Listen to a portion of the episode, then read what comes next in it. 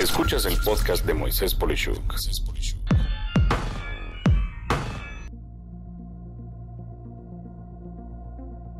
No quiero aparecer como un viejito o fuera de moda, pero me siento muy feliz del tiempo que me ha tocado vivir. Y digo esto porque de niño a la fecha me ha tocado vivir las épocas manual, mecánica, electrónica y digital. Este episodio está por lo tanto dedicado a dos generaciones. A los míos, que reflexionarán del ayer al hoy y puede que les provoque algo de nostalgia, y a los que nacieron a finales de los años 80 en adelante, en que puede ser que se espanten de cómo vivíamos.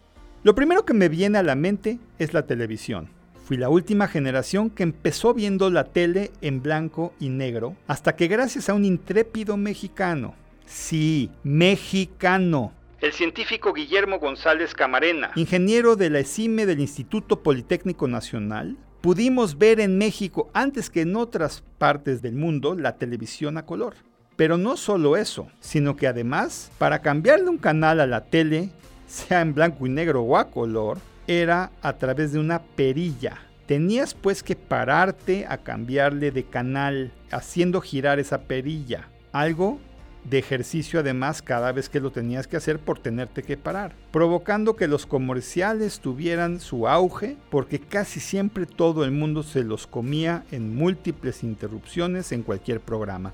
Si querías ver un programa de interés para toda la familia, sea telenovela, concurso o serie, tenías que estar en casa a la hora correcta para verlo. Y toda la convivencia familiar se centraba en el cuarto de la televisión, estudio o más sangronamente llamado living room. Todos juntitos nos sentábamos, todos comentábamos, todos sufríamos o reíamos, o nos intrigábamos e incluso había sobremesa con los presentes si el tema lo ameritaba, una vez que acababa ese programa. Tuvimos que aprender a convivir si un hermano quería ver un programa y otro hermano no, eran ejercicios puros de negociación, donde a veces acababa por imponerse la ley del más fuerte, y si eso sucedía, tu mamá o tu papá salomónicamente nos apagaban la tele y nadie veía nada. Aprendimos pues a negociar, balancear y convivir. Años después vinieron las videograbadoras y con ello dos cosas pasaron. Los comerciales empezaron a sufrir, pues podíamos adelantarlos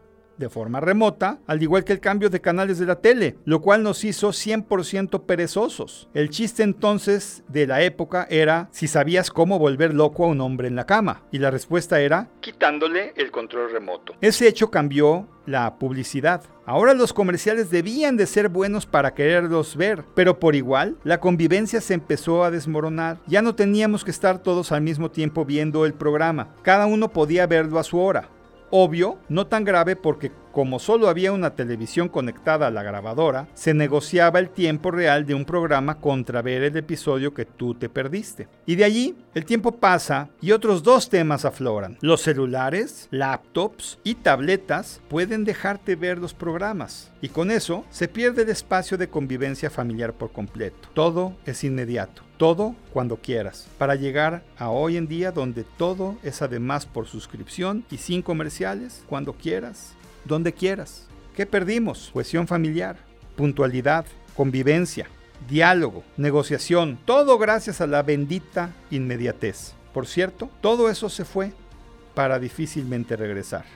Antes eran citas, aprendimos a tener paciencia, a quedarse picado por una serie o episodio. Hoy una serie puede verse de un día para otro a lo que llamo un espacio de atracón visual. Y esa inmediatez nos ha vuelto locos, de verdad locos. Antes, iniciando Internet a mediados de los años 90, usando modems y no banda ancha, debías tener paciencia para que se formara la imagen en tu pantalla. Se iba viendo poco a poco. Hoy puedes enfurecer por algo así, quejarte en redes sociales, en fin, cero paciencia. Y esa falta de paciencia se lleva a la vida real. Se pone un siga y le tocas al de adelante porque no arranca el instante el auto. La fila en el banco tiene adelante a alguien que se tardó un minuto más por sacar algo de su portafolio y tu presión sanguínea se eleva, pues vas a perder un minutote más. Y por supuesto, hemos ganado nuevos problemas Vengo de la época donde marcar un teléfono y preguntar dónde estás era motivo de pensar que tenías un daño cerebral, pues todo teléfono era fijo ligado a una casa u oficina. Hoy no necesariamente preguntas, pues puede que si lo permites, quienes quieras pueden saber dónde estás en todo momento. ¿Querías sorprender a tu pareja con un regalo? Podías. Ahora, si te ubican dentro de una tienda, te empiezan a intenciar con qué haces allí.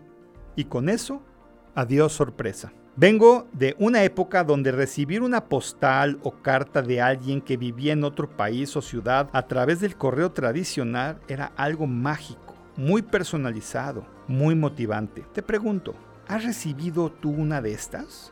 Muy probablemente no. Y muy probablemente me sientas viejo achacoso. Pero te lo deseo algún día y ya verás. Nada que ver con un email que puede ser ya obsoleto porque mucho mejor un mensaje instantáneo y de preferencia por Instagram o WhatsApp, ¿verdad?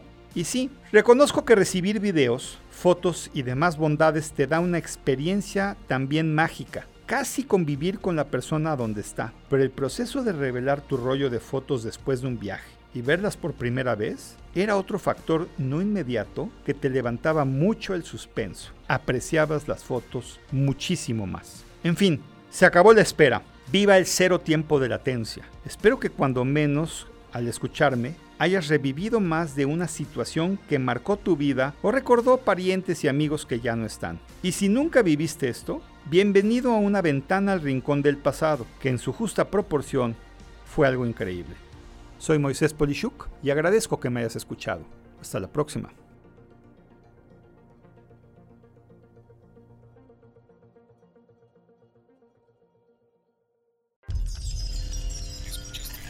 Escuchaste el podcast de Moisés Polishuk.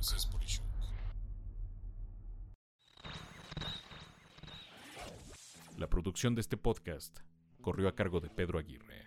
Coordinación, Verónica Hernández. Producción general, Dani Sadia.